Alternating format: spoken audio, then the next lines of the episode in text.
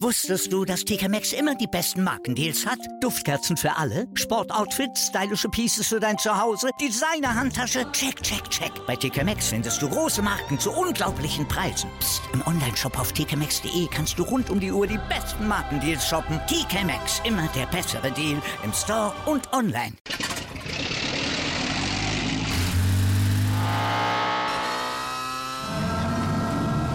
Von 0 auf 100.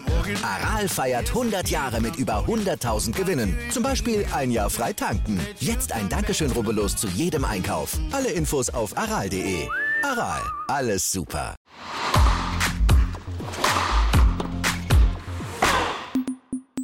Es ist wieder Zeit für eine neue Folge Crosscourt. Diesmal war die Pause gar nicht so lang, zumal wir nebenbei weiterhin fleißig an unseren Federer Spezialfolgen äh, für das Jahresende basteln.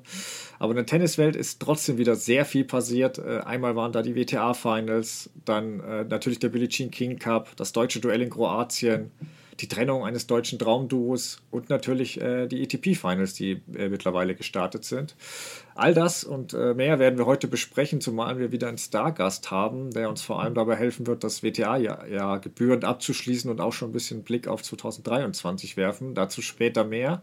Erst möchte ich äh, meinen Co-Host Dennis Heinemann an meiner Seite wieder begrüßen. Dennis, wir haben Mitte November, aber in der Tenniswelt passiert gefühlt mehr denn je. Absolut. Hallo Stefan. Ich sitze hier um 15.33 Uhr gerade vor meinen Bildschirmen, habe Rafa Nadal laufen gegen Oje Aliassim, kommen wir später zu. Ist gefühlt dafür, dass Mitte November ist, äh, wirklich nochmal ganz schön viel los. Und wenn wir, also du hast ja gerade schon ein paar Sachen angesprochen, aber irgendwie so, wenn man schon ans nächste Jahr denkt, Australian Open sind gar nicht mehr weit weg, dann kommt noch dieser United Cup, auch spannend, weil das ja so ein neues Format ist äh, zum Jahreswechsel, da habe ich schon irgendwie gehört äh, Deutschland eventuell äh, zu, wirklich an Neujahr, Mitternacht irgendwie, dass sie da schon ihr erstes Match haben. Also Tennispause so richtig, weil man spricht ja auch manchmal von Off-Season, äh, haben wir gar nicht so. Deswegen, also äh, ständig was los, ja. Ja, also ich hatte am Wochenende auch schon zwei Bildschirme parallel offen, weil das Finale Billie Jean King Cup hat das deutsche Duell gegen Kroatien. Am Sonntag waren die ATP-Finals noch parallel. Ähm, schon krass, wie viel Tennis noch gespielt ist und gerade bei den Herren gibt es eigentlich gefühlt gar keine Pause, weil 27. November hast du, glaube ich, das Finale des Davis Cups. Elf Tage später gerade mal findet das Einladungsturnier in Saudi-Arabien statt, wo ja auch Zverev, Medvedev und so weiter spielen. Kurz mhm. darauf ist diese Tennisliga in Dubai, wo auch ähm, äh, Djokovic, Ose Aliassim, Zverev Team, auch Schwiontek, Andreescu alle dabei sind. Also klar, da kann man muss da jetzt nicht zu viel Mitleid mit den Spielern haben, weil es ist ja auch ihre Entscheidung, für so viel Geld da immer beim Sportwashing in Saudi-Arabien mitzuhelfen. Aber es ist natürlich so eine richtige Pause, gibt es irgendwie nicht wie in anderen Sportarten. Ähm, ja, weiß ich nicht, ob, ob das nicht besser wäre, um auch die Vorfreude bei allen ein bisschen mehr zu steigern, weil bei manchen Events weißt du nicht mal, sollst du zu dieser Saison oder zur nächsten zählen. Aber gut, lass uns äh, zu dieser kommen, weil äh, da zu gehören auf jeden Fall die ATP Finals, ähm, die am Sonntag ja losgegangen sind. Du hast angesprochen, Nadal spielt gerade, deswegen lass uns mal mit der anderen Gruppe anfangen. Da haben wir gestern ähm, die ersten beiden Partien gesehen. In der Gruppe, ähm, ja, Djokovic hat äh, Tsitsipas äh, geschlagen in zwei Sätzen. Medvedev hat äh, in einem dramatischen Match gegen Rublev äh, nach drei Sätzen knapp verloren. Äh, wie war dein erster Eindruck von denen? Zuerst vielleicht mal noch ein kleiner äh, Schritt zurück zur Auslosung. Also als ich die Gruppe gesehen habe, dachte ich, das ist hammerhart, vor allen Dingen für einen für Andrei Rublev. Und äh, jetzt äh, kann er es aber wirklich schaffen, da diesen wirklich richtig guten Sieg sich zu holen. Das habe ich dem so richtig gegönnt, muss ich ehrlich sagen. Also dieses ja. 6-7, 6-3, 7-6 mit der Reaktion dann auch, also für alle, die das nicht gesehen haben, er hat ja schon im ersten Satz einige Satzbälle nicht nutzen können, war eigentlich sowas von dran. Ähm, gewinnt dann den äh, zweiten Satz und dann hast du diesen unfassbaren Tiebreak mit wirklich E elend, wollte ich gerade sagen. Elendig lang, aber so elendig war es ja nicht, weil es war ja schön zu sehen. Aber wirklich, ja. das war ja äh, Ballwechsel, wie, wie wir die schon lange nicht mehr in dieser Intensität irgendwie gesehen haben, weil, weil Medvedev sich dann auch darauf fokussiert hat, dann nicht den Fehler zu machen. Und äh, Rublev musste ganz genau überlegen, wann gehe ich drauf. Der Matchball ist eigentlich auch symbolisch dafür. Ähm, ja, fand ich sehr schön zu sehen, habe ich ihm gegönnt, wie, wie, er dann da auch auf den Boden gefallen ist und so weiter. Ich fand es aber auch von Medvedev äh, gut, der da dann irgendwie nicht zu negativ war. Der hat dann sogar noch äh, Autogramme gegeben, danach hätte ich gar nicht so richtig erwartet. Ja, das war das eine Spiel. Äh, und dann hast du noch das andere mit Djokovic gegen Tsitsipas. Äh, da muss man ehrlich mal sagen, dass Djokovic echt stark war. Also exzellent gespielt, von Beginn an gleich da. Eigentlich bezeichnend Break gleich zu Beginn der Partie.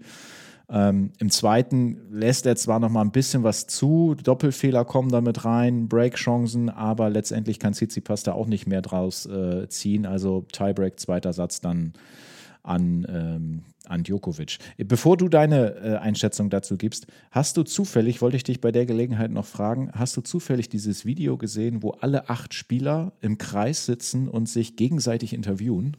Ja, habe ich gesehen. Das, Worauf äh, du hinaus?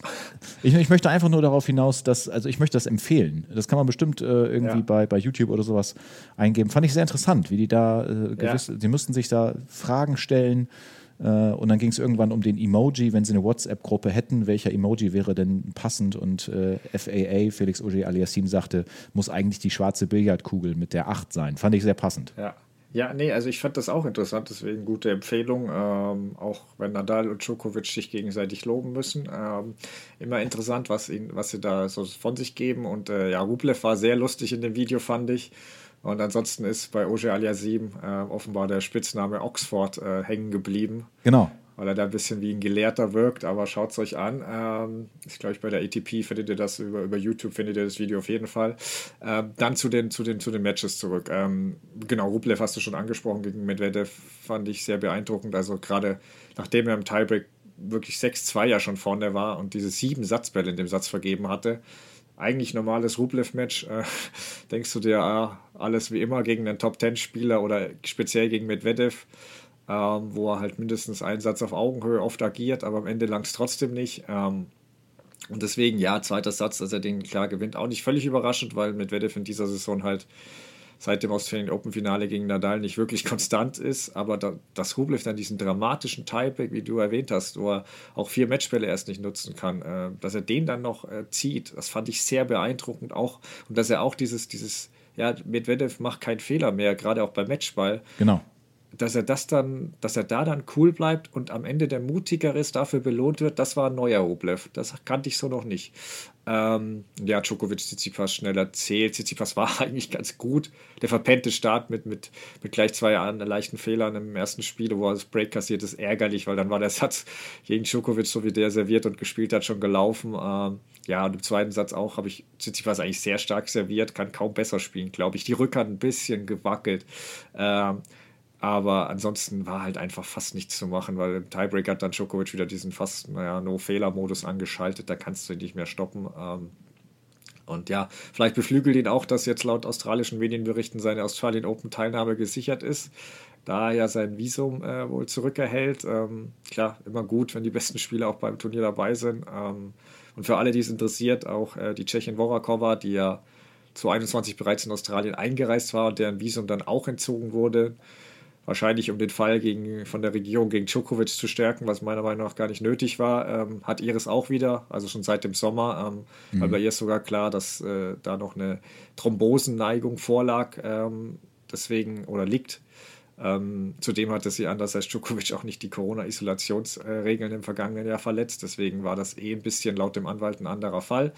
Ähm, aber ja, Djokovic darf dann auch nächstes Jahr wieder antreten in Australien. Ähm, ja, kommen wir aber erst wir zu Finals zurückblicken. Für Tsitsipas ist halt Djokovic ein bisschen wie so ein Endgegner geworden. Ich meine, die ersten drei Partien hat er zwei gewonnen. Seitdem hat er jetzt neun verloren in Folge gegen ihn. Neun Stück, äh, ja. Ja, das ist halt schon, das ist halt für ihn auch, ja, wirklich für die meisten kein schönes Matchup, ähm, wo halt meistens die Kotzen ziehen. Ich glaube, auch hinter Djokovic wird schon spannender Kampf um Rang 2 werden in der Gruppe, aber zu unseren Tipps kommen wir noch. Lass, mir, lass uns erstmal zur anderen Gruppe blicken. Ähm, Genau, also Nadal kommen wir gleich extra noch. Ähm, wie ist denn deine Einschätzung zu Oje Aliassim, Rüd und Fritz? Also, Blick auf die grüne Gruppe, in der ja vielleicht auch eigentlich äh, Djokovic hätte sein sollen, wenn ich mir sein Outfit so angucke von äh, von äh, gestern, ja. genau. Ja.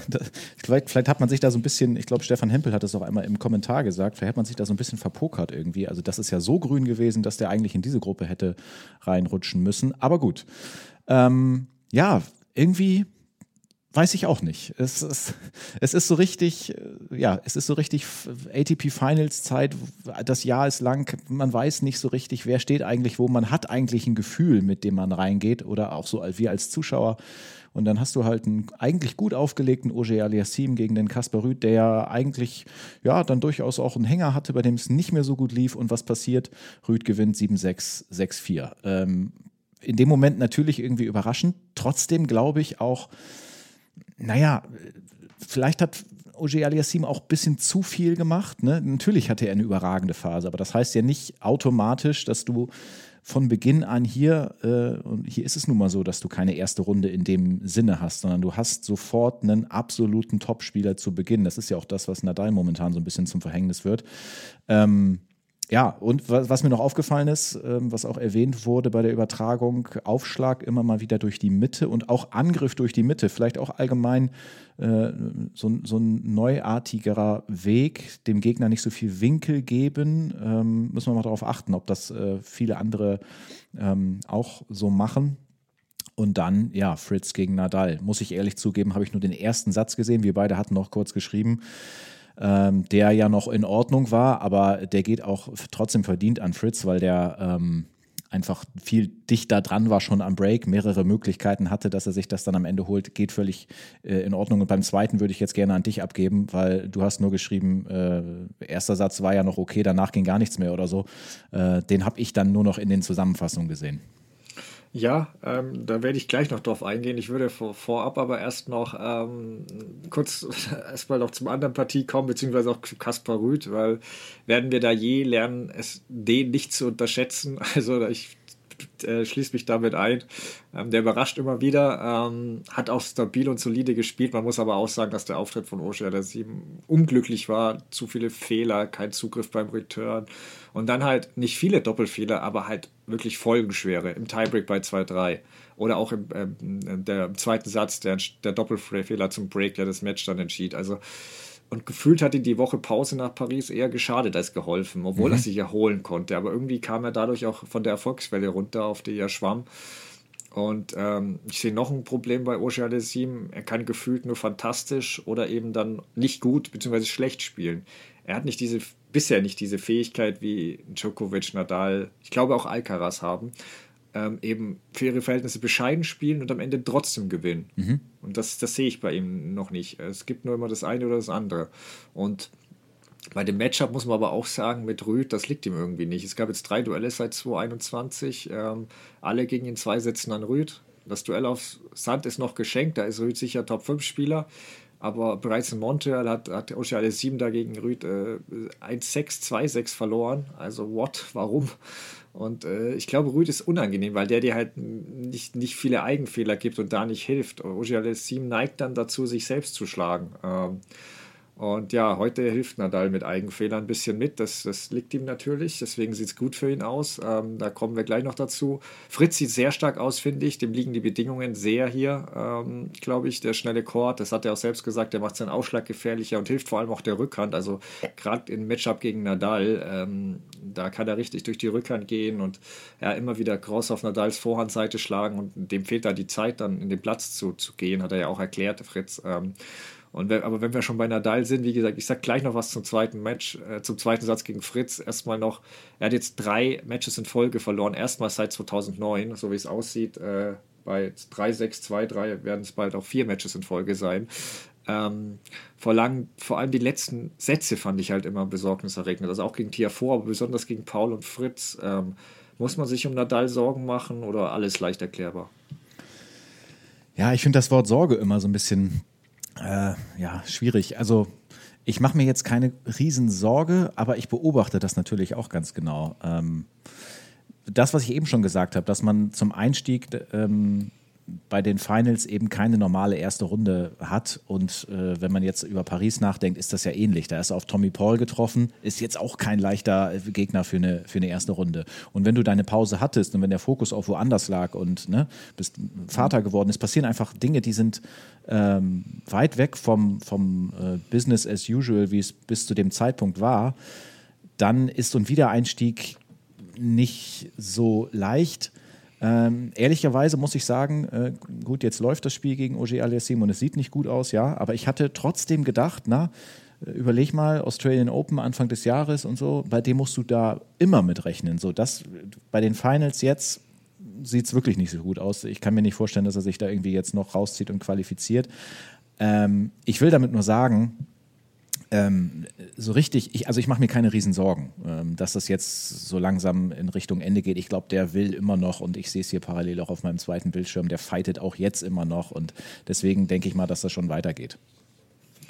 Ja, also nächstes Jahr ist dann sicher nochmal, steht er nochmal auf einem neuen Zettel, wenn er sich auch erholt hat, völlig von, von der Bauchmuskelverletzung und gerade auch dann auf Sand äh, muss man immer gucken, wie er da äh, 14 Titel, also da musst du ihn für die French Open immer ganz oben zählen. Ähm, ja, also Paul, die Leistung gegen Paul hast du angesprochen, ähm, da fand ich auch, also er hat ein bisschen rusty, also eingerostet begonnen, aber hat sich dann wirklich schnell gesteigert. Und der erste Satz gefiel mir nach der langen Pause gegen einen, ja, sicher guten Paul, äh, richtig gut. Also, das hat mich fast überrascht. Ähm, auch zweiten Satz war er dann Break 4 und danach fiel das Spiel aber in sich etwas zusammen. Ähm, und ähm, kam fast noch durch mit seinem Kampfgeist und Cleverness, aber als er im Tiebreak dann verlor, war im dritten Satz nicht wiederzuerkennen. Ähm, wirkte auch körperlich am Ende. Er hat jetzt vor den Finals ja verraten, dass er sich da auch nach dem Match übergeben musste. Also war auch wohl nicht bei 100 Prozent. Ähm, ja, und zum, zum, Fritz, zum Fritz-Match kommend. Ähm, ich, Fritz habe ich erklärt, warum der so gefährlich ist auf dem Untergrund und gerade auch gegen Nadal. Ähm, ich, ich, glaube auch, ähm, der erste Satz war, war positiv zu sehen da. Ich fand es auch eine Steigerung äh, zum Paul-Match. Ähm, wir haben den überragenden Rückhand-Smash gesehen, wo ich auch in Wiederholung nicht verstehe, wie er den mit der Härte zurückspielen kann und so präzise. Ähm, Tiebreak hat er halt wieder mit Doppelfehler begonnen. Auch im ersten Aufschlagspiel vom Fritz im zweiten Satz. Immer wieder kleine Chancen kriegt, hat er Bälle verschleudert. Das war halt so ein Muster. Ja. Auch das Break dann mit zwei leichten Slice-Fehlern. Diese Big Points macht er gerade nicht. Das kann der, der fehlenden Matchpraxis geschuldet sein, wahrscheinlich, weil das ist wirklich gerade auffällig und das ist auch heute gegen Ocealia 7 bisher auffällig.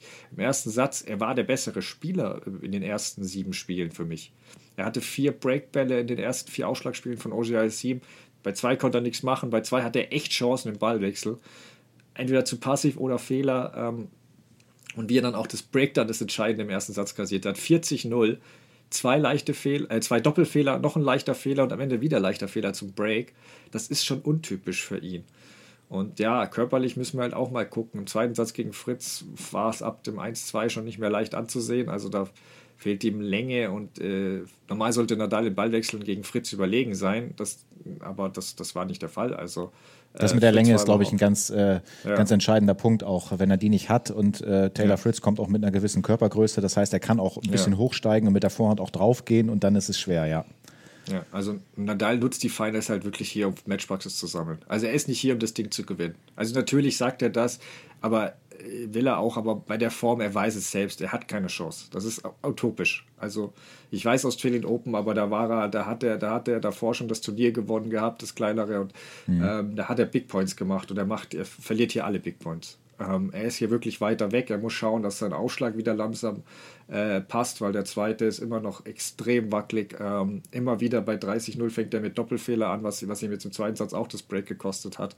Ähm, und ja, das ist halt. Ähm, wir wissen auch bei Nadal, dass Indoor Hardcore nie sein Lieblingsbelag wird. Also ich bin gespannt, wie das übrigens bei Lanzmann Alcaraz dann irgendwann mal aussieht. Der war ja dort bisher in dem Jahr auch nicht so überzeugend, beziehungsweise er hat sich dann auch Bauchmuskelverletzung zugezogen, wo er jetzt wohl sechs Wochen pausieren muss. Also ähm, mal sehen, ob das auch noch ein Thema wird. Also Anfang der Saison dann. Ähm, auf Twitter gibt es nur so ein witziges Bild für alle, die vielleicht auch König der Löwen kennen, ähm, wie Nadal als Mufasa äh, und Alcaraz als Simba auf ihr Königreich schauen, was eines Tages eben Simba gehören wird.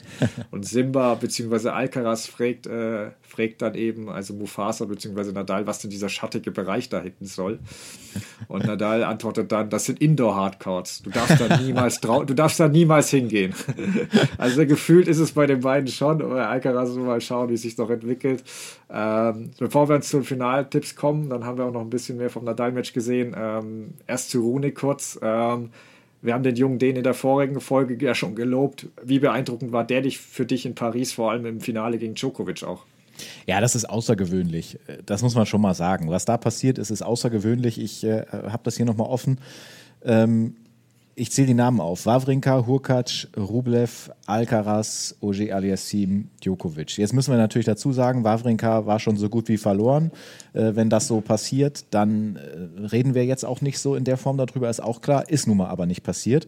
Ähm, Alcaraz hat auch die Aufgabe gehabt mit seiner ähm, Verletzung, weswegen er jetzt ja auch nicht damit dabei ist. Aber trotzdem, ähm, Finale Djokovic, genau, ähm, das war ja kein Djokovic an einem Tag, wo du sagst, ja gut, kann passieren, sondern das war, für mich war es ein Djokovic, der das Spiel auch angenommen hat und der es am Ende auch wirklich gewinnen wollte. Ich meine, es war ein Masters-Turnier, Tausender, ähm, das ist jetzt nicht mal, nicht mal eben so. Ähm, trotzdem glaube ich, ist immer ganz wichtig bei solchen Achtungserfolgen, ist eigentlich schon viel mehr als ein Achtungserfolg. Ähm, das wird noch ganz viele Ups und Downs geben bei Holger Rune, da bin ich mir ganz sicher.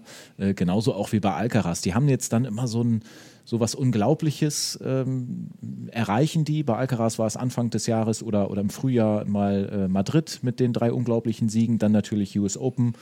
Ähm, Sieg plus Nummer eins der Welt und jetzt äh, Rune mit dieser wirklich krassen Leistung, muss man echt sagen. Aber trotzdem, ich glaube, das wird immer weiter noch so ein bisschen pendeln. Alles andere würde mich, äh, würde mich schon wundern. Ja, sicher. Also, ähm, er ist halt jetzt, was schon beeindruckend war, der erste Spieler, der fünf Top-Ten-Spieler in einem normalen Tour-Event schlug. Ähm, ja. Erster Spieler vor allem auch, der Djokovic in dem Masters Tausender-Finale schlug, nachdem Djokovic den ersten Satz gewonnen hatte. Äh, Djokovic Bilanz davor war 30 zu 0. ähm, das ist schon sehr beeindruckend. Ich meine, wir haben über sein Spiel ja schon letzte Woche, da habe ich ja schon was gesagt, seine Rückhand großartig, sein, sein Ausschlag und äh, er ist ja einfach ein kompletter Spieler eigentlich auch recht. Ähm, und ich bin auch bekanntlich nicht Moratoglos größter Fan und äh, sehe jetzt nicht, dass er sein Spiel schon großartig verendigt hat in den zwei, drei Wochen da. Aber er, er kann sicher, er hat sicher seine Fähigkeit, Motivator, Feinheiten. Die Kombination mit ihm und Rune, finde ich, passt auch viel besser als die mit Halep. Ähm, mhm.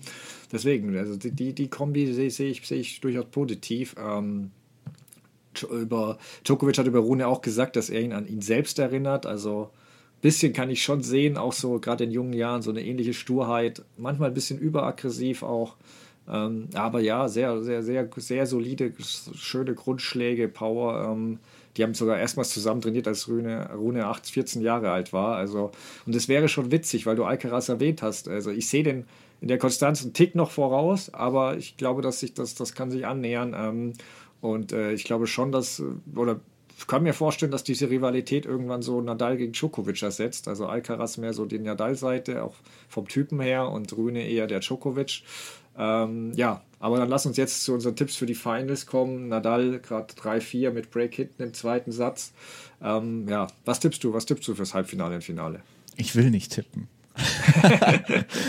ich will nicht tippen, ist immer so schwierig. Aber ne, ich mache es natürlich. Aber ich habe hier wirklich, äh, ich wusste ja auch, dass so eine Frage höchstwahrscheinlich kommen wird, äh, habe ich mir natürlich auch meine Gedanken ge gemacht. Und ich saß hier wirklich wahrscheinlich 10, 15 Minuten und habe gedacht, was kann passieren, das oder das. Und dann habe ich gedacht, ja, das, das könnte es sein. Dann habe ich es nochmal überworfen.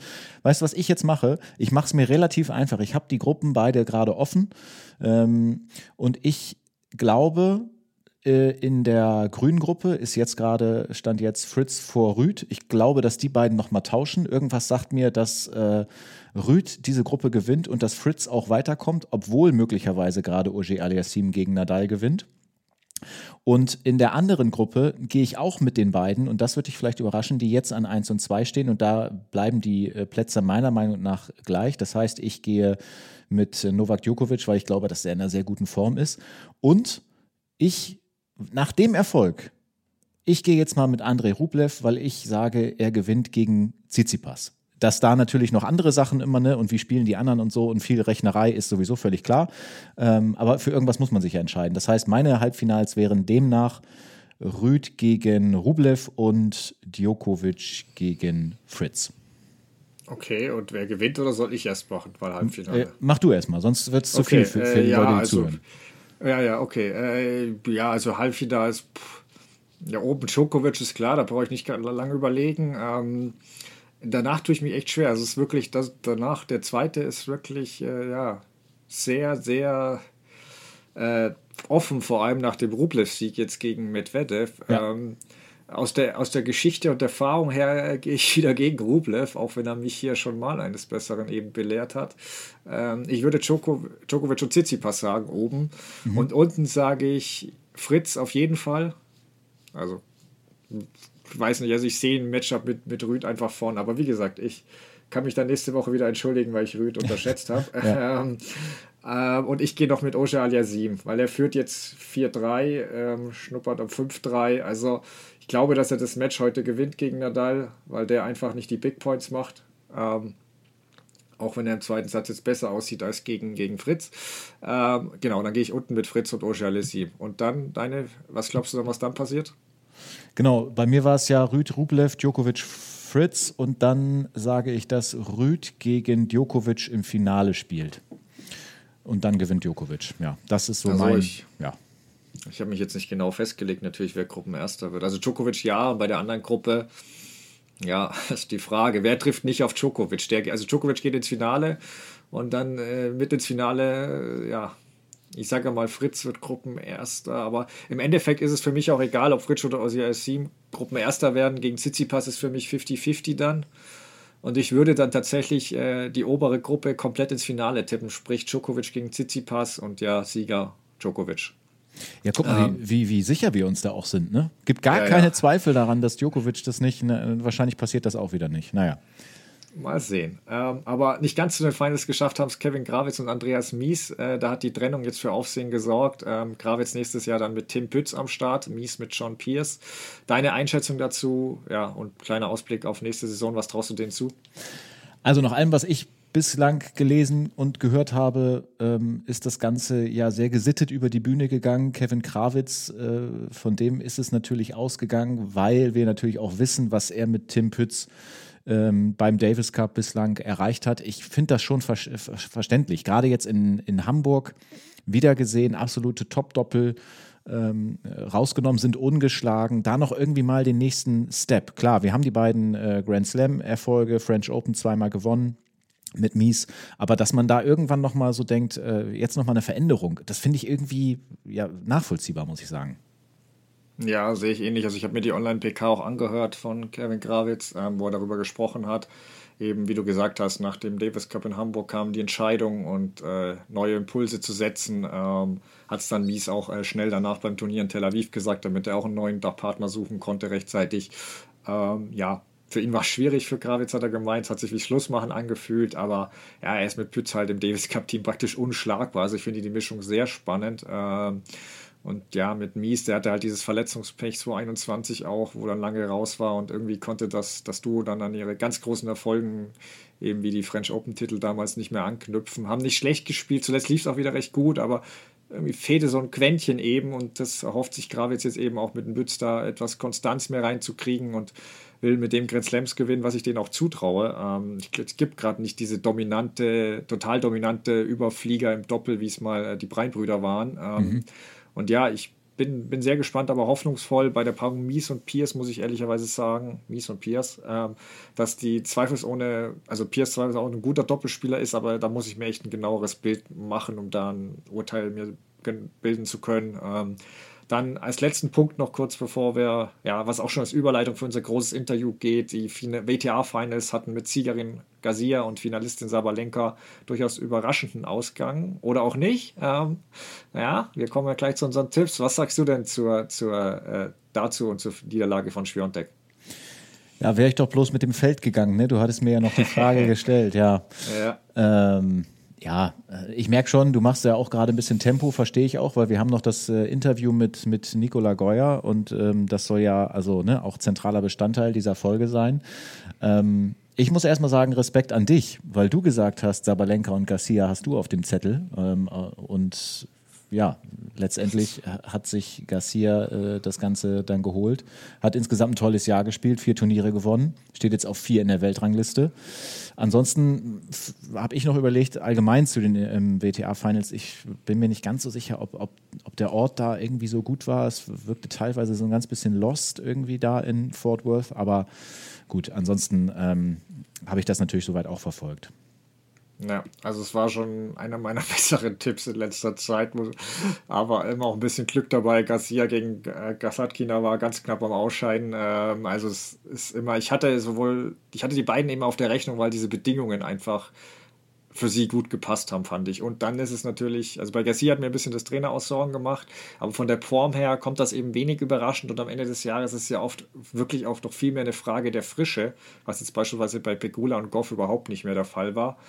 Und das war eben bei den beiden gegeben. Und die Frage war eben, wer soll Schwiontek besiegen? Und da fällt mir nur Sabalenka oft ein, wenn Schwiontek einen total miesen Tag hat, weil die ist einfach der wenigen, die, die wirklich vom Matchup für Schwiontek sehr unangenehm ist, weil sie ja, es war auch bei den US Open 2020 diesem Jahr ja schon knapp. Also Sabalenka nimmt Schwiontek einfach die Zeit mit ihrem, mit ihrem Power-Tennis. Also gerade äh, für die Vorhand fehlt da Schwiontek ein bisschen Zeit und fühlt sich schnell überpowered, geht dann mehr Risiko. Ja. Das kann mal gut gehen, aber das ist eigentlich nicht ihr Spiel, weil sie es normal nicht nötig hat. Und ja, in dem Fall kamen dann eben viele Fehler dabei rum. Und ja, Sabalenka, wenn der Aufschlag da mal da ist, die kann dann so stark servieren, wie es dann im dritten Satz auch teils war, dass Schwiontek eben nicht nach Belieben zurückbreaken kann. Also aber dann lass uns zum Interview mit Nicola Goya kommen, die ja vier ITF-Titel im Einzel gewonnen hat, im Doppel sogar mal in den Top 100 stand und im Wimbledon 2018 zum Beispiel im Hauptfeld spielte. Äh, mit ihr sprechen wir noch ausführlicher über die Damen, ziehen ein bisschen Jahresbilanz, diskutieren Änderungen und blicken eben auch schon auf 2023. Viel Spaß! Hallo Nicola, erstmal schön, dass du die Zeit für uns nimmst. Ähm, ich habe deine frühere Tenniskarriere ja schon vorab erwähnt. Ähm, erzähl uns aber gern noch, was du inzwischen so treibst und vor allem auch, ja, in welcher Funktion du dem Tennissport erhalten geblieben bist. Ich habe Anfang dieses Jahres auch noch auf der WTA Tour gespielt, habe aber jetzt in den letzten äh, zweieinhalb, drei Jahren vor Corona im Grunde schon meine internationalen Reisen reduziert mit einem Protected Ranking gespielt. Äh, so genauso halt auch wie auch Anfang diesen Jahres. Habe parallel meinen Uni-Abschluss gemacht vor knapp zwei Jahren im internationalen Management und bin im Coaching-Bereich tätig. Das heißt, äh, ich habe Turnierbetreuung auch gemacht, jetzt schon und gebe auch äh, Trainerstunden bei mir im Umkreis beziehungsweise bin natürlich mit meinem eigenen Training auch noch beschäftigt, da ich auch äh, Ligen, die Ligen spiele in der deutschen Liga, Luxemburg, Holland, Belgien. Bin da schon auch mit meinem eigenen Tennis gut unterwegs, aber international hatte ich die Reisen da doch stark reduziert und habe auch unter anderem mit dem Kollegen Dennis Heinemann zusammen auch kommentiert, für Eurosport, bin da als Expertin, Expertin im Fernsehen tätig, für Eurosport und für Tennis Channel in der Vergangenheit auch für The Zone, was mir sehr viel Spaß macht und ja, bin halt dem Tennis in diesen Funktionen auch nach wie vor erhalten geblieben. Sehr schön. Ähm, da habe ich dich natürlich auch schon hören können, genauso wie den Dennis. Ähm, lass uns dann direkt loslegen. Dennis und ich haben schon kurz über die Finals gesprochen, aber das war mehr so ein Rückblick. Mit dir wollen wir heute auch viel nach vorne schauen bei den Damen ähm, und immer wieder auch mal unseren Senf dazugeben. Angefangen, wie groß ist diese Aussagekraft der Finals überhaupt? Die letzten beiden Finalisten, die im folgenden Jahr bei Grand Slams für Furore gesorgt haben, waren, glaube ich, Caroline Wozniacki 2017. Die hat das Final gewonnen, Finals gewonnen und danach die Australian Open und davor war es dann schon Serena, die 2014 gewonnen hat. Zuletzt hatten wir eher immer so Finalistinnen wie 2021 Muguruza und Konterweit, wo es danach jetzt weniger gut lief. Ähm, was macht es so schwer, diesen Schwung im nächsten Jahr zu übertragen und traust du Garcia oder was traust du Garcia und Sabalenka im kommenden Jahr zu? Garcia hat ein unglaublich gutes Jahr gespielt, vor allen Dingen in der zweiten Jahreshälfte. Hat er auf Rasen angefangen gut zu spielen, hat die French Open im Doppel gewonnen. Das war für mich so ein bisschen der Knackpunkt äh, in ihrem Jahr, dass sie danach auf Rasen äh, einen Titel in Bad Homburg gewonnen hat, die Hardcore Series unglaublich gut gespielt hat und das Jahr dann auch entsprechend krönen konnte mit dem Sieg bei den Finals. Ähm, ich bin sicher, dass sie diesen Schwung noch mit ins nächste Jahr nehmen wird.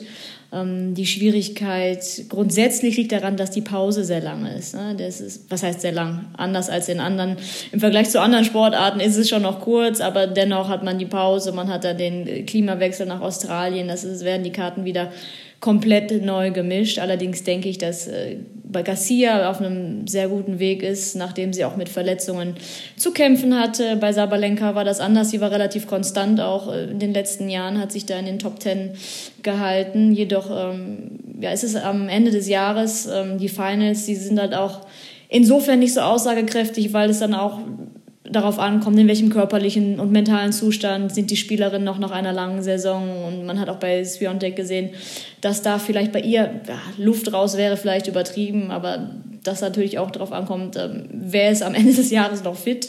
Hinzu kommt dann die Vorbereitung, die Pause.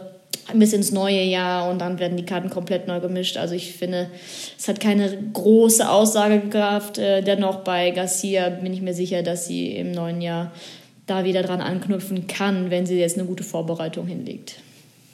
Ja, Luft raus hat man ja bei Coco Goff und Jessica Pegula ganz gut gesehen, was das bedeutet. Ähm, ja, also ich bin bei Garcia auch sehr gespannt. Ähm, sie hat jetzt, sie hat ja 2017, glaube ich, schon mal so ein, so ein, gegen Ende des Jahres so einen Run gestartet, aber wie du gesagt hast, ist der diesmal, hat der diesmal schon früher begonnen und war jetzt auch eine ganze Jahreshälfte und sie dürfte ja auch, auch von damals gelernt haben. Ähm, bin gespannt, wie es bei der Coaching-Situation aber weitergeht. Da gab es ja kurz vor den Finals die Trennung und äh, war ja jetzt die Übergangslösung mit Guzman bei den Finals. Da kommt sicher darauf an, wie es da weitergeht. Ich persönlich traue ja zu, die Nummer zwei der Welt zu werden. Hat im ersten Halbjahr ja auch wenig Punkte zu verteidigen.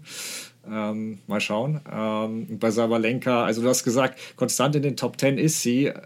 So konstantes Spiel äh, ist eher schwieriger bei ihr. Also irgendwie es ist halt dieses kompromisslose Risikotennis kann aufgehen und sie besiegt alle, weshalb sie, glaube ich, auch für Schwiontek so ein unangenehmes Matchup ist. Weil ähm, klar, wenn die alles trifft, ist es auch für Schwiontek schwer und da bekommt sie oft zu wenig Zeit. Und deswegen bei ihr, glaube ich, kann auch wieder so ein tiefer Run äh, in einem, bei einem Grand Slam sollte auf jeden Fall bei Sabalenka dabei sein.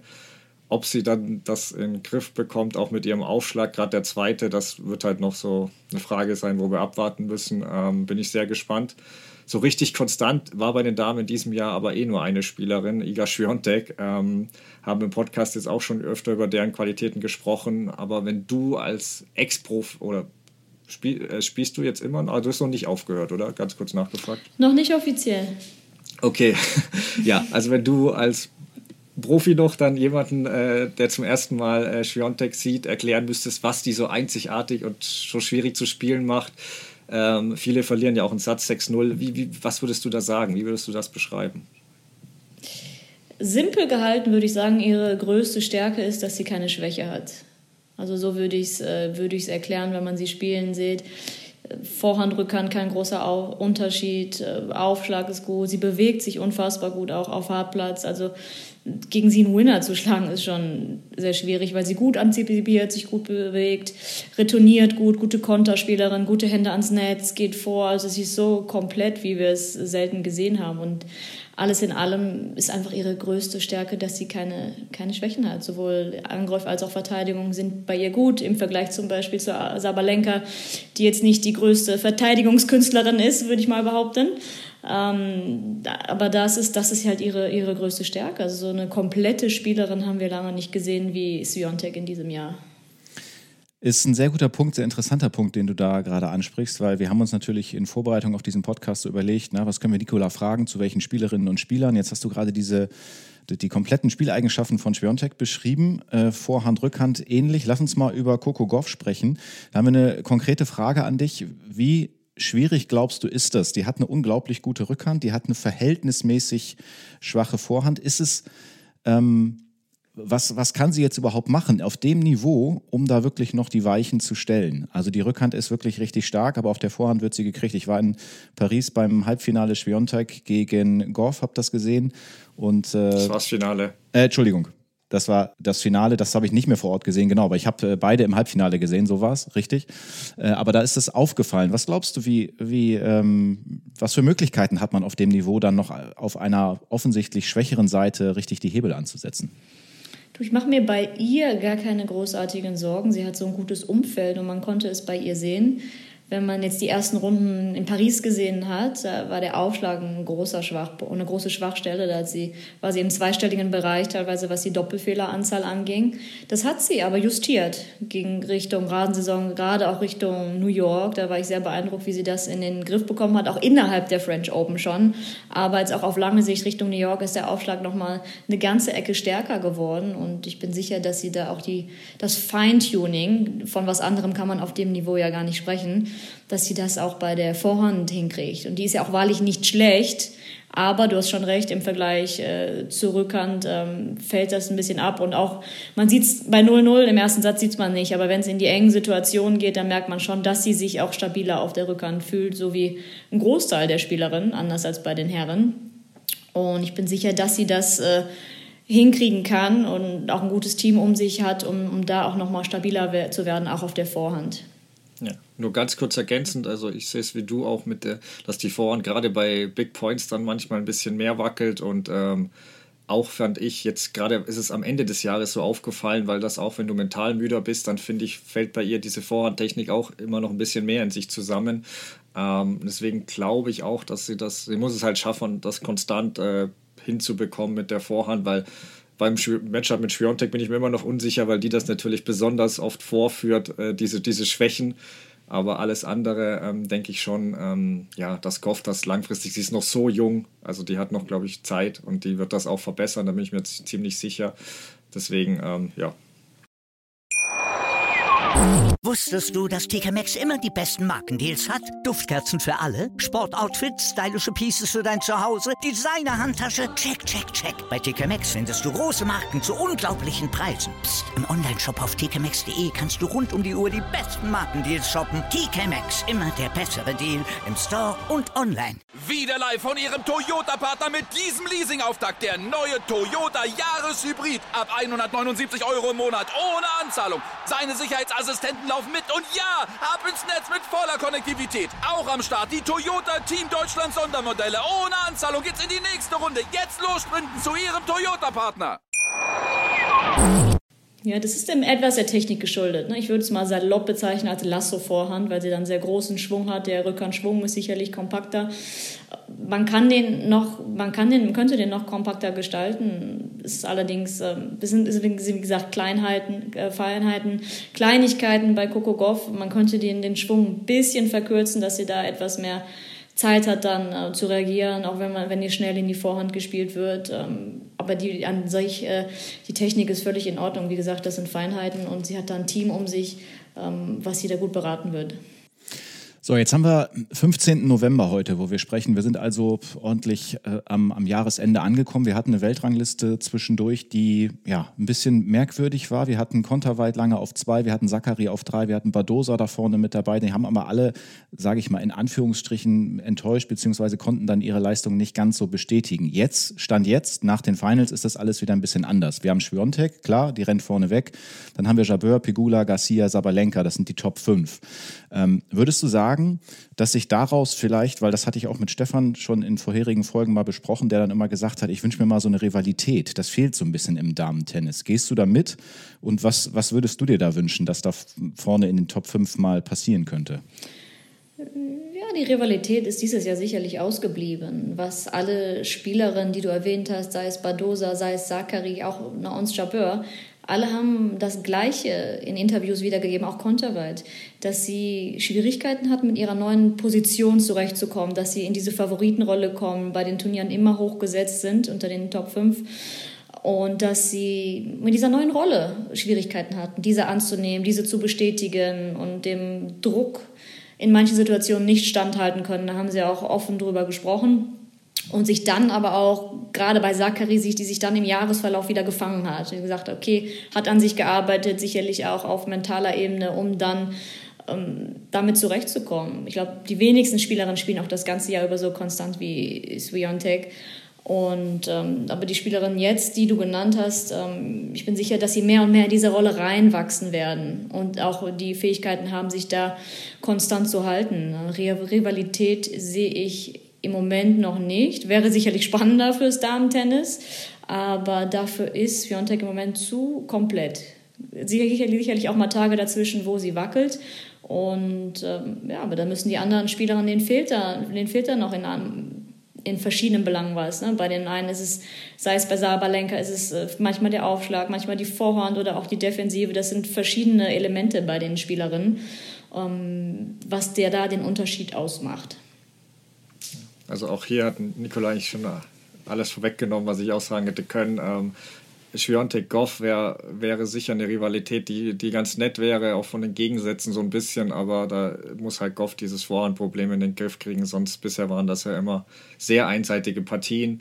Schwiontek Chabeur auch ganz nett, aber es sind natürlich beides äh, zumindest äh, nicht die emotionalsten Spieler vom Court, Also schon Emotionen, aber nicht so, ich meine jetzt, ich denke da so eine Andreescu jetzt mehr. Also das fände ich noch ganz, ganz interessant, so ein Feuer, äh, die auch gerne mal für Drama sorgt, gegen Schwiontek setzen. Da sind auch unglaubliche Ballwechsel, glaube ich, garantiert.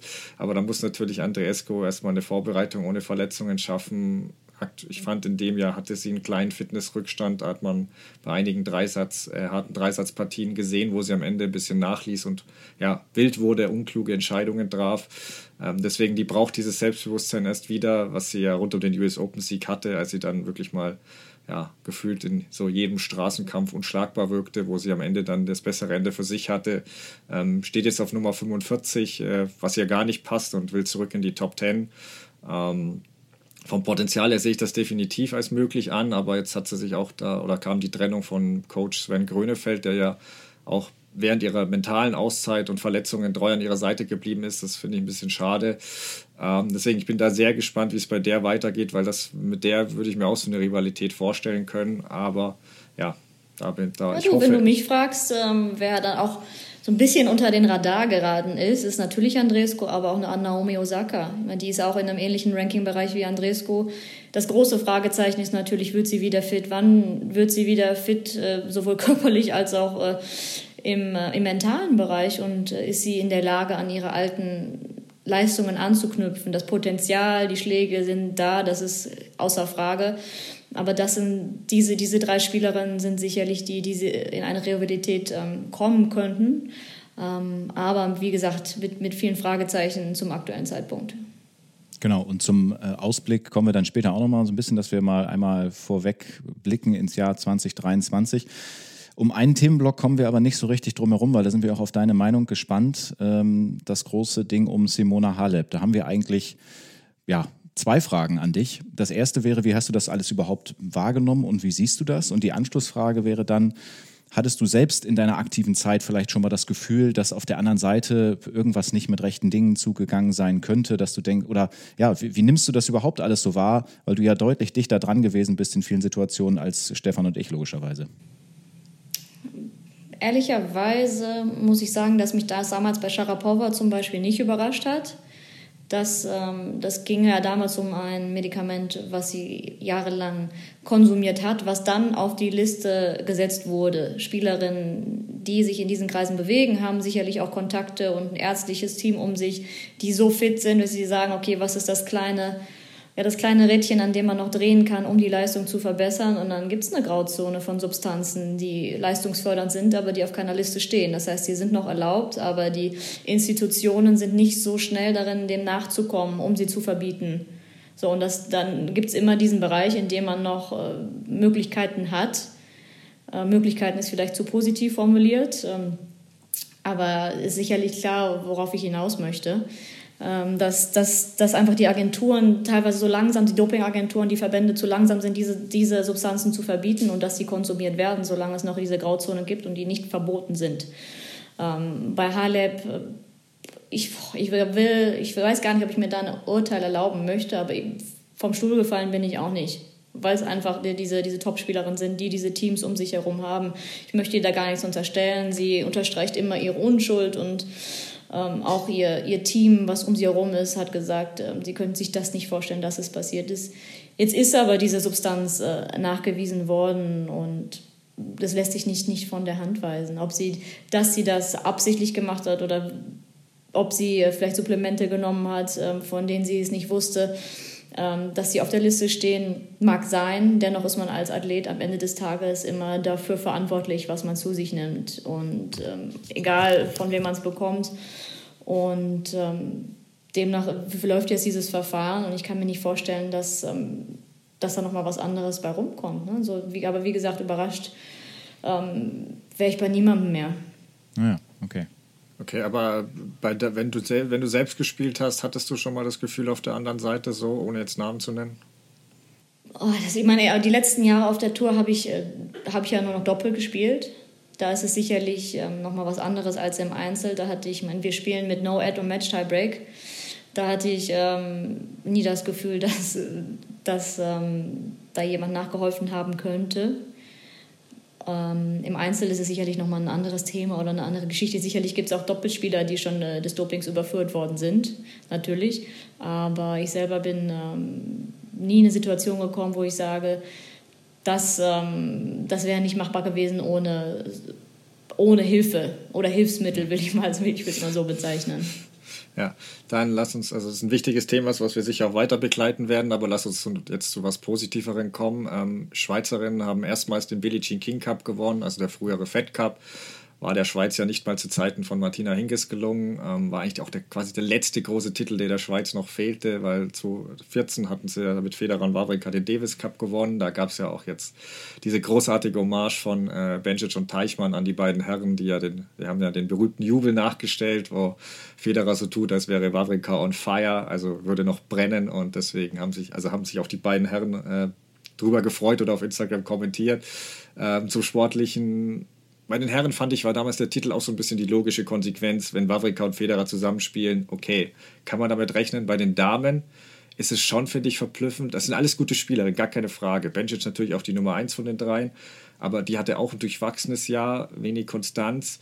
Und kaum zieht sie diesen Schweizer Dress an, gilt auch ein bisschen für Golobic und Teichmann, sind die teilweise gefühlt unbesiegbar. Ähm, also Benjit hat in der Woche, glaube ich, Top 5 Tennis gespielt, meiner Meinung nach. Also es ging ja immer nur um den zweiten Punkt. Das war ja wirklich äh, nur die Frage, wie hoch die teilweise gewinnt. Ähm, und hast du eine Erklärung dafür, warum klappt es auf der Tour nicht ganz so? Also ich sehe Benjit jetzt nicht auf Schwiontek-Niveau, aber schon in dieser Gruppe danach und nicht in dem Bereich, wo sie sich gerade immer auffällt, 10, 20 rum. Ähm, ja, hast du da eine Erklärung, warum die im Schweizer Dress so stark äh, plötzlich alle aufspielen? Ja, zunächst gebe ich dir recht, bei Federer Wawrinka geht man davon aus, dass sie große Chancen haben. Ne? Allein jetzt, wenn man die Rankings betrachtet, sind die äh, Schweizer Mädels sicherlich nicht die allergrößten Favoritinnen äh, beim Rennen um den Fed Cup oder um den Billie Jean King Cup. Und äh, Bencic und Golovic, die haben bei den Olympischen Spielen schon gezeigt, dass sie im Schweizer Dress unglaublich stark spielen können und sind in der Lage, auch diese Euphorie mitzunehmen. Die haben schon mal dieses Erfolgserlebnis gehabt, sind beides Teamspielerinnen. Ich habe selber mit Vicky Golovic viel Doppel gespielt und weiß, dass sie eine unglaublich gute Teamspielerin sind. Und das sind auch ähm, Mädels, die dies brauchen, halt auch diese, diese, ja, ich sag mal, diese Familie oder diese Mannschaft um sich herum zu haben und die das beflügelt, die dann, wenn sie alleine auf der Tour unterwegs sind, ähm, dann manchmal auch ja, nicht ganz so konstant spielen, wie sie es jetzt im Fed Cup machen und da auch ganz andere Emotionen freisetzen können. Die Schweiz ist jetzt nicht die größte Tennisnation. Umso familiärer ist es bei denen. Vielleicht ist der Zusammenhalt, oder ich weiß, der Zusammenhalt ist bei den Mädels anders als vielleicht in den größeren Tennisnationen, wo es etwas anonymer ist.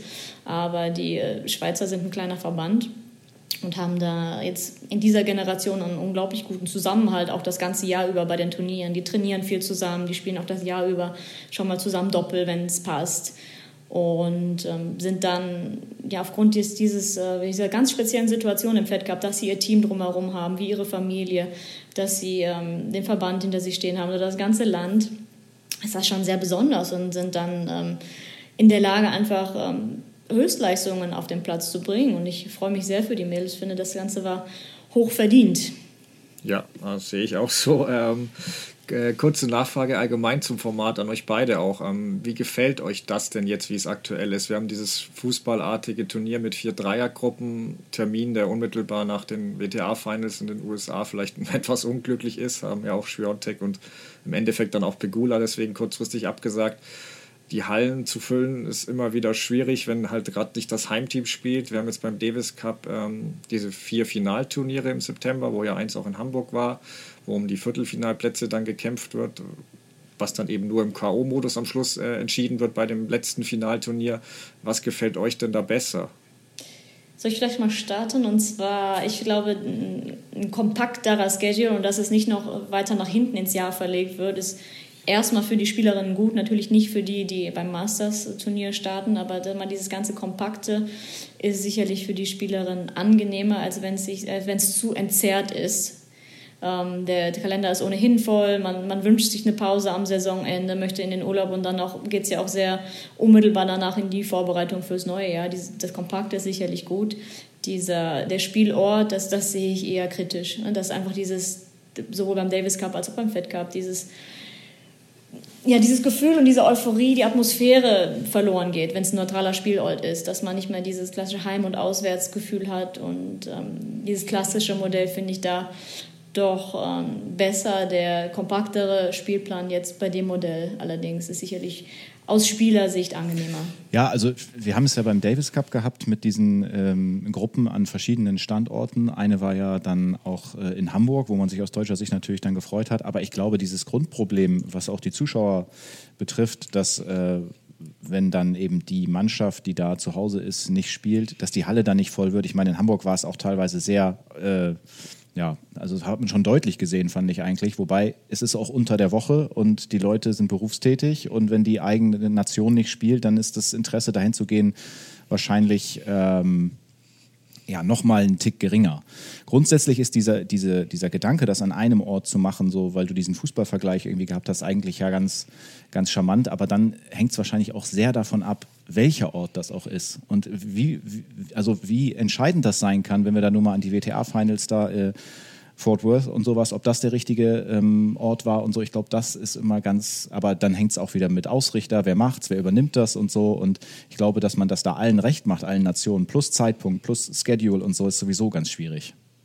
Ja, also ich stimme euch dazu. Mir persönlich gefällt zwar dieser WM-Gedanke an sich auch, aber er ist halt im Tennis schwer umsetzbar mit den Zuschauern. Du hast eigentlich nur Stimmung, wenn das Heimteam spielt. Ähm, und ja, ich denke schon, dass man da wieder Anpassungen vornehmen muss. Ähm, aber gut, was ich nicht ändern muss, äh, finde ich, sind die deutschen Siege im Billie Jean King Cup. Das Team hat ja den Abstieg gegen Kroatien verhindert. Ähm, dabei gab es wirklich tolle Leistungen von Eva Lüss, Annalena Friedsem und ja, auch im zweiten Match dann auch von Jule Niemeyer.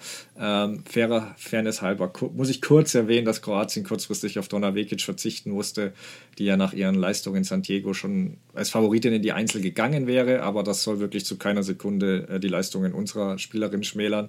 Ähm, auch Rainer Schüttler hat ja ein goldenes Händchen bewiesen, als er äh, die zuvor erfolgreiche Eva Lüss äh, durch äh, Friedsam ersetzt hat im äh, vierten Match, weil eben Friedsam für ihn im, in dem Matchup mehr Sinn machte mit der 16-jährigen Machinko, die übrigens auch äh, die Australian Open in dem Jahr bei den Juniorinnen gewonnen hat. Also das ist auch keine schlechte.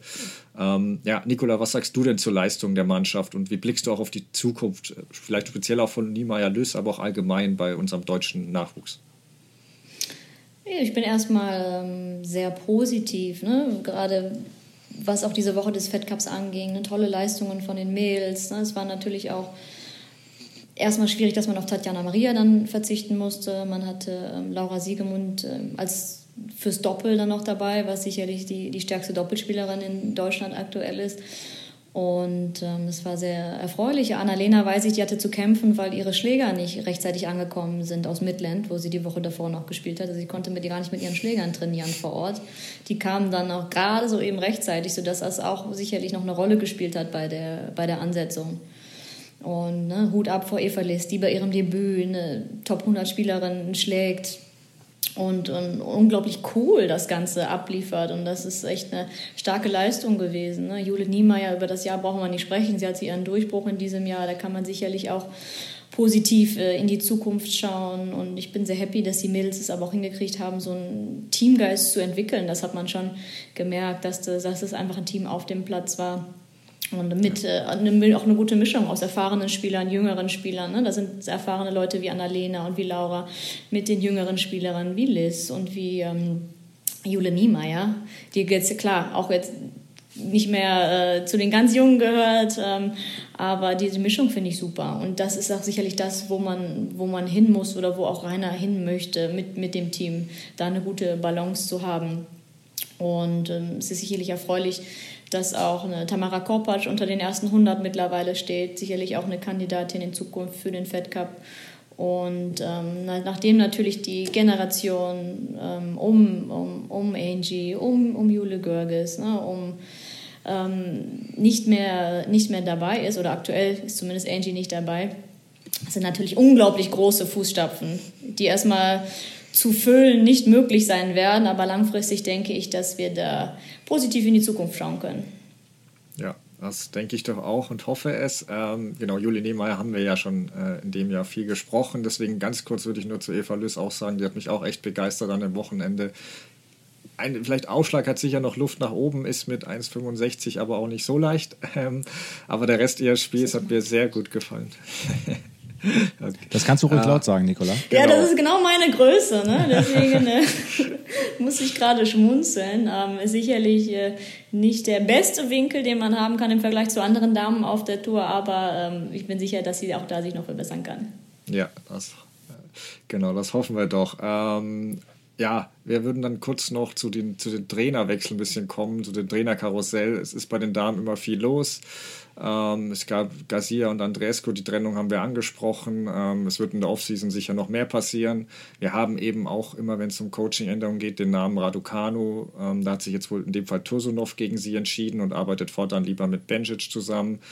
Ähm, und es ist halt seit 2021 waren es jetzt sechs Trainer, die offiziell als Coaches mit ihr gearbeitet haben, über verschiedene lange Zeiträume.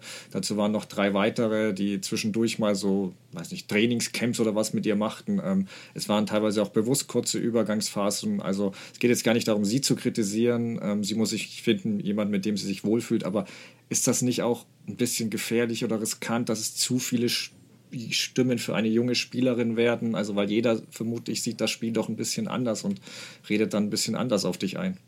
Du hast recht, dass es natürlich auffällig ist, auch auf der Damentür, dass es mehr Wechsel gibt als auf der Herrentür. In dem speziellen Fall ist es natürlich ähm, eine hohe Anzahl an Trainern, die da auf die Spielerin gewirkt haben. Und ich würde dem zustimmen, dass es Risiken birgt und dass es wichtig für eine Spielerin ist, äh, eine Konstanz zu haben und auch, um auch irgendwo Ruhe zu haben. Wenn man immer dann diesen Hintergedanken hat, oh, wie lange arbeite ich noch mit dem Trainer zusammen, das stört mich, das mag ich nicht, oh, wer könnte vielleicht der Nächste sein, dass man das schon im Hinterkopf hat, je nachdem, wie man da beraten ist, auch von Agentur- oder Managementseite, inwiefern da auch äh, ja, vielleicht Druck ausgeübt wird oder Einfluss ausgeübt wird auf die Entscheidungen äh, der Spielerin sicherlich auch ein Faktor, aber ich kann nur sagen, das ist so ein wichtiges Gefühl, dass man sagt, okay, man ist gegroundet, man hat jetzt sein, sein Team, sein Umfeld, auf das man sich verlassen kann, man hat da das Vertrauen und auch ähm, den Optimismus. Das ist so viel wert, ähm, einfach das, das zu haben, dieses Gefühl in sich zu haben. Und ich glaube, das würde einer Spielerin dann auch die Ruhe geben und ähm, auch das Selbstbewusstsein geben dann auf dem Platz, weil das sind ja gar nicht diese großen technischen Sachen, die verändert werden müssten. Es ist einfach viel auch Selbstvertrauen, Gefühl, Planung und dann diese Kleinigkeiten. Und das ist halt auch mehr auf der emotionalen Ebene, was, was einer Spielerin dann die Rückendeckung gibt. Und diese, diese Unruhe, glaube ich, kann, kann dann keiner gebrauchen. Sicherlich sollte man was ändern, wenn man sagt, man braucht neue Impulse, etwas funktioniert nicht, dann macht es natürlich keinen Sinn, zu lange an etwas festzuhalten. Aber diese dieses stabile Umfeld zu haben, ist sicherlich ein wichtiger Faktor oder sicherlich auch ein wichtiger Erfolgsschlüssel für eine Spielerin. Weil wir gerade beim Coaching sind, wir haben da noch was, was da eigentlich ganz gut zu passt. Wir haben ein bisschen recherchiert, beziehungsweise muss ich zugeben, hat Stefan äh, gemacht, will ich mich nicht mit fremden Federn schmücken. Äh, wenn wir uns die Top Ten bei den Damen angucken, dann werden die ausschließlich von Männern trainiert. Warum glaubst du, ist das so?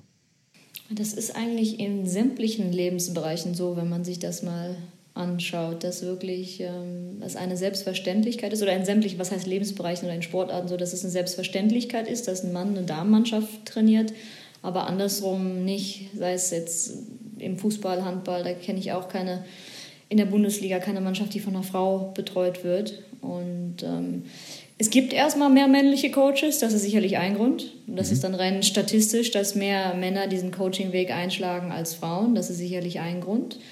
Und zum anderen ist es so, dass Männer oft sagen wir, mehr Freiheiten haben, dieses Tour-Coaching auch zu machen. Dass dann doch ähm, Frauen dann eher, wenn jetzt so Kinder im Spiel sind, dann eher nicht, nicht, die, äh, nicht so viel reisen wie Männer.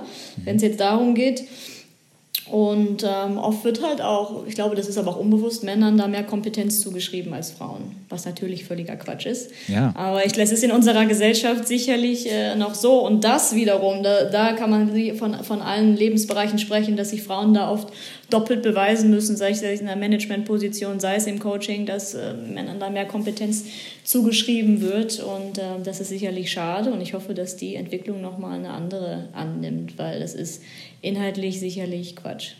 Denke ich nämlich eigentlich auch gerade so in der, in der heutigen Zeit, äh, ist das eigentlich ja gar nicht mehr so richtig zeitgemäß vor allen Dingen so das mit der, mit der Kompetenz und sowas. Vielleicht hast du es mitbekommen, äh, dass die WTA da so eine Initiative gestartet hat, um eben genau dieser Geschichte so ein bisschen auszuweichen. Also, dass man da so ein neues Programm gestartet hat. In drei Phasen soll das ablaufen, um eben mehr weibliche Trainer sozusagen, also Trainerinnen, auch daran zu führen. Hast du davon was gehört? Hast du das mitbekommen?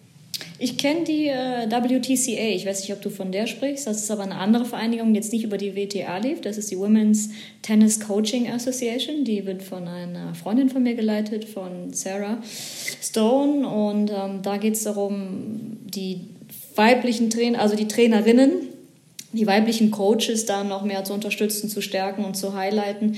Die Initiative von der WTA, von der du jetzt sprichst, die, die kenne ich noch nicht. Da müsste ich einmal an Stefan abgeben. Das ist doch wahrscheinlich nicht das Gleiche, ne? Von, wovon wir hier reden. Ich glaube nicht. Also die WTA hat das schon über ihre Kanäle äh, inzwischen äh, bekannt gegeben, ähm, dass sie das auch äh, versuchen. Das war irgendwie bei einem, ach, irgendwo in, in Florida haben sie das irgendwie bekannt gegeben, mhm. dass die jetzt äh, eine Coaching-Initiative gestartet haben, das Coach Inclusion Programm. Ähm, ja, und das funktioniert, wie du sagst. Ähm, Im Endeffekt ist es ja auch egal. Es, es, es äh, der, der, der Kernpunkt ist, dass es getan wird und dass dafür gesorgt wird, dass es in Zukunft mehr weibliche Coaches äh, oder Trainerinnen auf der Tour gibt. Ähm, wer da im Endeffekt dann beteiligt ist, umso mehr, wenn das noch mehr Initiativen gibt. Ähm, genau. Weiß nicht, ob die miteinander verbunden sind, aber entscheidend ist, dass da äh, was getan wird und gearbeitet wird daran, ja. Dass da Bewegung drin ist, ja, denke ich auch. Ja, das finde ich auch. Ich habe äh, auch schon in diesem Jahr Annalena Friedsam begleitet zu zwei Turnieren, im letzten Jahr auch ähm, Miki Busanescu und war da schon ein bisschen im Tour-Coaching-Bereich tätig und ähm, finde, dass es auch, in der Zeit ist, das Ganze zu unterstützen und finde es gut, weil ich habe das Gefühl, als Frau muss man sich da auch gerade in diesen Bereichen, die sehr männerdominant noch sind, doppelt beweisen. Und äh, deswegen finde ich natürlich, dass so eine Bewegung oder so ein Projekt ähm, ein guter Startpunkt ist, oder auf jeden Fall eine gute Idee ist. Ja, Veränderungen sind da auf jeden Fall immer gut. Und beim Thema Veränderung sind wir gleich bei unserem nächsten Punkt. Und zwar, du hast eben gerade schon was angesprochen, bei dir mit Doppel, ähm, und so weiter. Gerade so bei den ähm, ATP Finals wird ja relativ, äh, bei den Next-Gen Finals wird relativ viel rumprobiert. Äh, es geht bis vier, beim Stand von 3-3 gibt es einen Tiebreak, wir haben die No-Ad-Regel und so weiter. Ähm, gibt es etwas, was du dir wünschen würdest, was man ähm, auch generell einführt von diesen ganzen Dingen, die man immer mal wieder ausprobiert. Ich finde es persönlich sehr, sehr gut, dass man das äh, testet, aber gibt es was, was du dir eigentlich, äh, was du dir wünschst, was mehr integriert wird ins, ins, ins Tourleben? Was ein Wunsch von mir war, war eine einheitliche Regelung für alle Grand Slams, was jetzt den mhm. letzten Satz Tiebreak angeht. Das ist ja mittlerweile passiert, das mhm. fand ich auch sehr wichtig und richtig die Regelung, wie zum Beispiel bei den Next Gen Finals, das ist halt ein Gleichmacher. Das ist ein Gleichmacher, sagen wir diese Sätze bis vier, die Tiebreaks.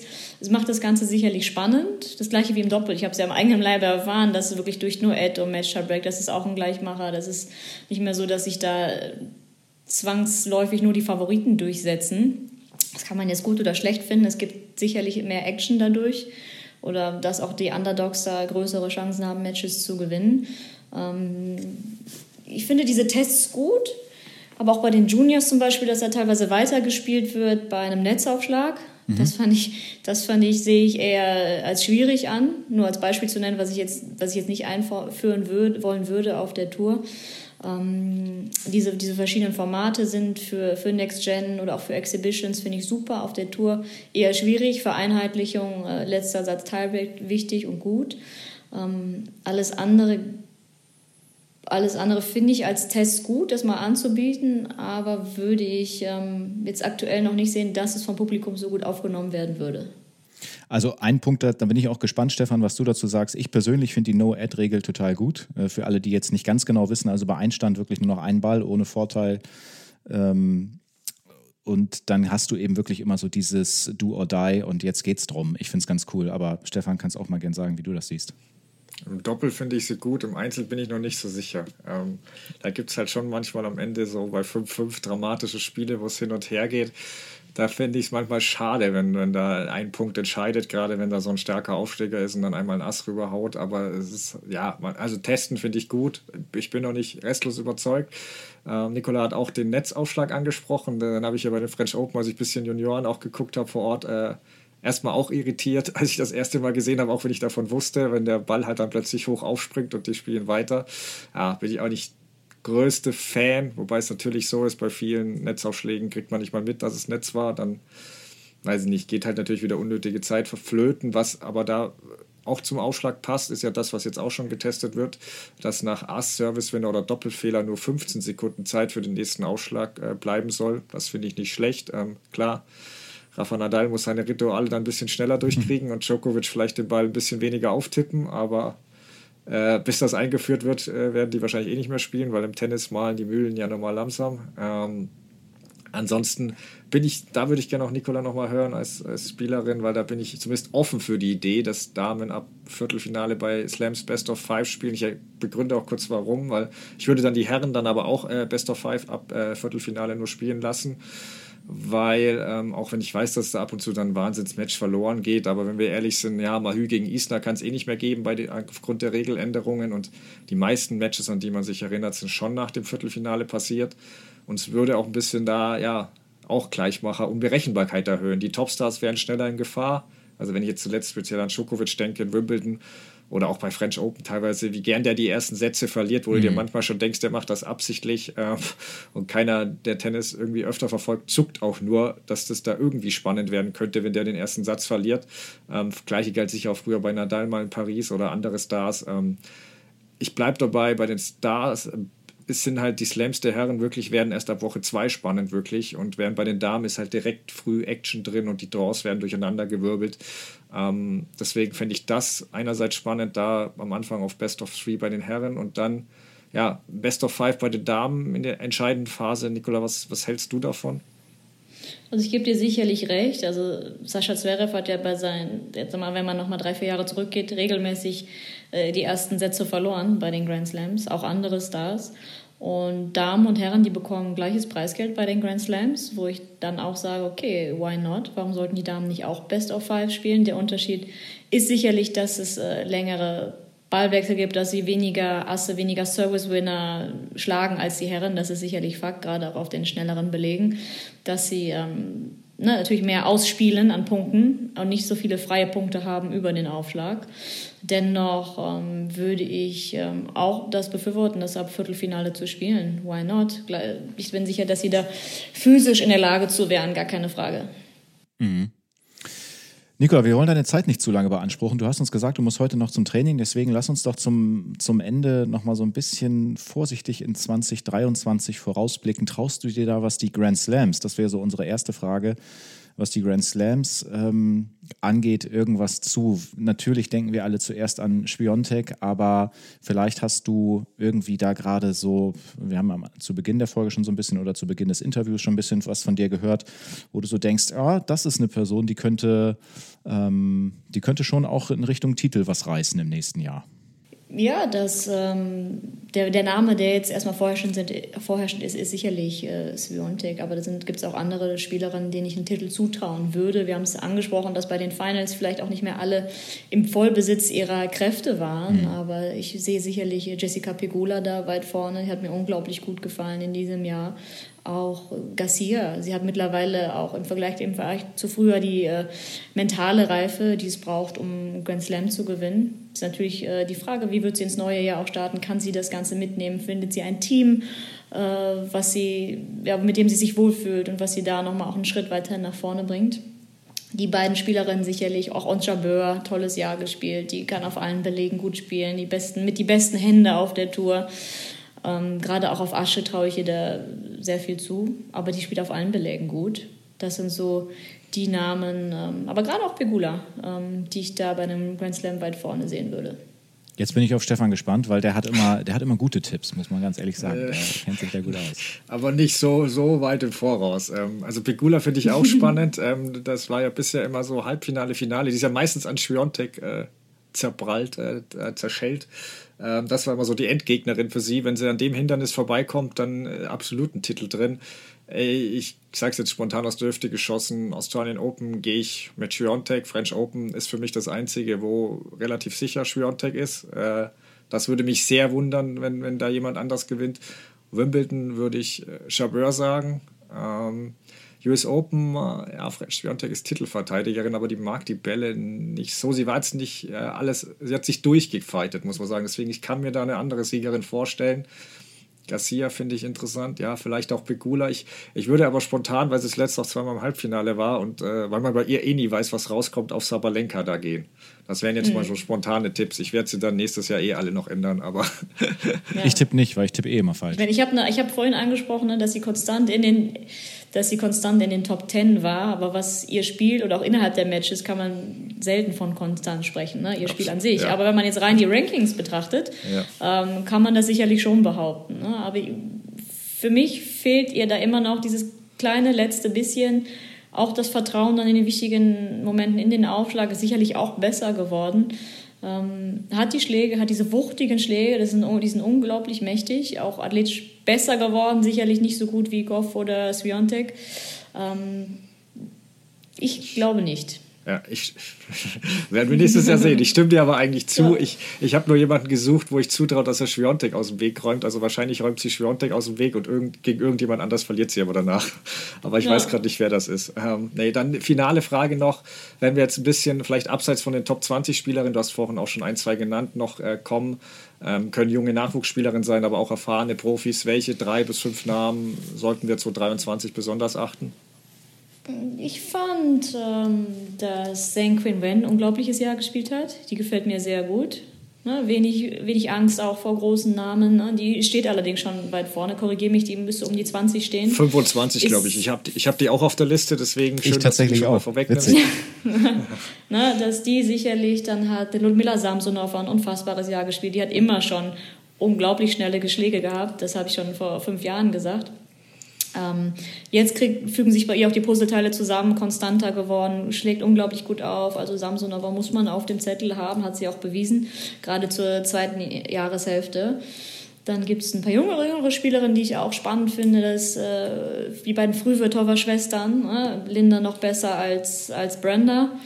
Ähm, aber die beiden pushen sich gegenseitig so sehr und glaube auch, dass sie zusammen auf der Tour sein können, macht sie stark, wenn man da immer jemanden auch bei, an der Seite hat oder bei sich hat. Ähm, das sind Namen, die mir jetzt spontan in den Kopf kommen würden. Aber auch die Tschechin Noskova gefiel mir sehr gut. Ne, wenn man jetzt eher an die jüngeren Spielerinnen denkt, ähm, ja. viel Pot Potenzial da. Ähm, und ich würde gerne natürlich auch Eva Liss noch mit in den Topf werfen. Ja, also, also ja, die, ja. Das sind so Namen, die mir jetzt spontan in den Kopf, Kopf kommen. Ne, Gerade ne, die, die schon dort stehen, aber vielleicht noch, noch die jüngeren Spielerinnen, die ähm, schon gezeigt haben in diesem Jahr, dass sie da ähm, ein Wörtchen mitzureden haben. Ganz kurz, äh, Stefan, bevor du jetzt äh, den Sack zumachst und auch noch deinen Namen nennst, ich würde gerne gerade Screensharing machen, weil hier steht, äh, ich habe mir natürlich auch meine Notizen gemacht, hier steht Zheng, Frovirtova, Lös. Das ist doch schön, oder? Ja, da sind wir uns ja einig. Ja, also bei mir, äh, bei den Junioren trifft es auch völlig. Also ich habe auch äh, bei der Chinesin haben wir schon das gesagt. Wir haben Frovirtova habe ich auch stehen. Gut, Brenda ist erst 15, deswegen die braucht, glaube ich, noch ein bisschen mehr Zeit. Ich habe auch Noskova, die hat mir teilweise sehr gut gefallen. Bei den French Open habe ich sie gesehen. Ähm, ja, und dann hast du natürlich eben Jule Niemeyer, achten wir eh alle drauf. Und dann hast du halt noch so erfahrene Spielerinnen, wo, wo man halt abwarten muss, wie schlagen die zurück. Du hast Osaka, hat Nikola erwähnt, Andreesko habe ich genannt, ähm, Muguruza, die jetzt ziemlich abgestürzt ist aus den Top 50 raus. Ähm, Donna Vekic, die jetzt bei den San, in San Diego wirklich super gespielt hat, meldet die sich zurück, kommt die zurück in die Top 20. Wir haben Raducano, Fernandes. Du hast bei den Damen wirklich, glaube ich, einige Spielerinnen, die spannend sind. Fronduscho war auch noch, die gefällt mir auch gut, wenn sie in Form ist, ist aber zu oft verletzt. Also ich glaube, bei den Damen haben wir da einige, auf die wir achten können. Genau, wir werden es auf jeden Fall verfolgen und vielleicht ja nächstes Jahr mal gemeinsam drauf gucken, wer dann wirklich von unseren genannten Damen so von sich reden gemacht hat. Danke auf jeden Fall für heute, Nicola. Ähm, hat wirklich Spaß gemacht. Ja, vielen Dank dir. Ja, sehr gerne. Hat mir auch Spaß gemacht. Ja, wir sind noch mal kurz zurück und hoffen sehr, euch hat das Interview gefallen. Dennis, was, was ist bei dir denn hängen geblieben vor allem?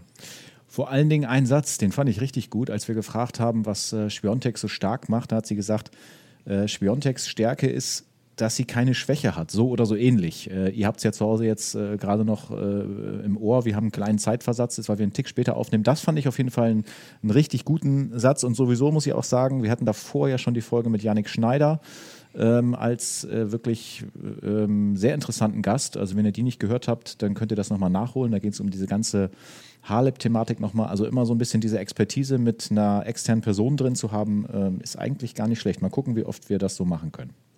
Ja, finde ich auch. Ich hoffe öfter. Ähm, aber wir hören uns auf jeden Fall in einer Woche schon wieder, wenn wir auf die ATP-Finals zurückblicken und auch bei den Harris dann, Herren dann eine Jahresbilanz zielen. Danke fürs Zuhören heute und bis dann. Ciao.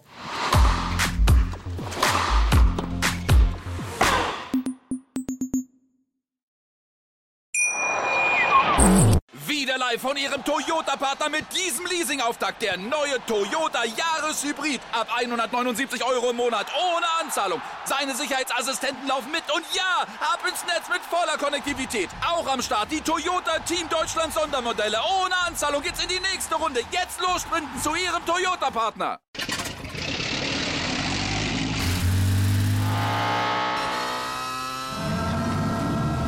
Von 0 auf 100.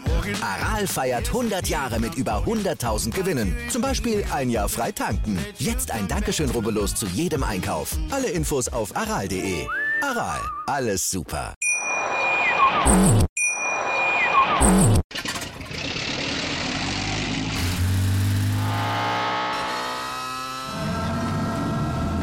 0 auf 100. Aral feiert 100 Jahre mit über 100.000 Gewinnen. Zum Beispiel ein Jahr frei tanken. Jetzt ein Dankeschön, rubbellos zu jedem Einkauf. Alle Infos auf aral.de. Aral, alles super. Wie viele Kaffees waren es heute schon? Kaffee spielt im Leben vieler eine sehr große Rolle. Und das nicht nur zu Hause oder im Café, sondern auch am Arbeitsplatz. Dafür gibt es Lavazza Professional. Kaffee am Arbeitsplatz, der genauso lecker schmeckt wie in eurem Lieblingscafé. Die perfekte Kaffeelösung für jede Art von Unternehmen. Klein, mittel, groß. Ihr habt auf jeden Fall einen Kaffee, der schmeckt. Die richtige Motivation für eure Arbeitstage. Alle Infos zu Lavazza Professional findet ihr auf lavazzapro.de mit allen Kaffeelösungen für euer Büro. Ich habe mich natürlich schockverliebt, weil die war wirklich ganz, ganz klein. So begann die Mensch-Hund-Beziehung zwischen Christina und Tierschutzhund Frieda. Und wie es danach, nach dem ersten Moment der Verliebtheit, so weiterging und welche Klippen es danach zu umschiffen galt, das hört ihr in der neuen Ausgabe von Iswas Dog, dem Podcast für harmonische Mensch-Hund-Beziehungen. Iswas Dog? Mit Malte Asmus. Überall, wo es Podcasts gibt.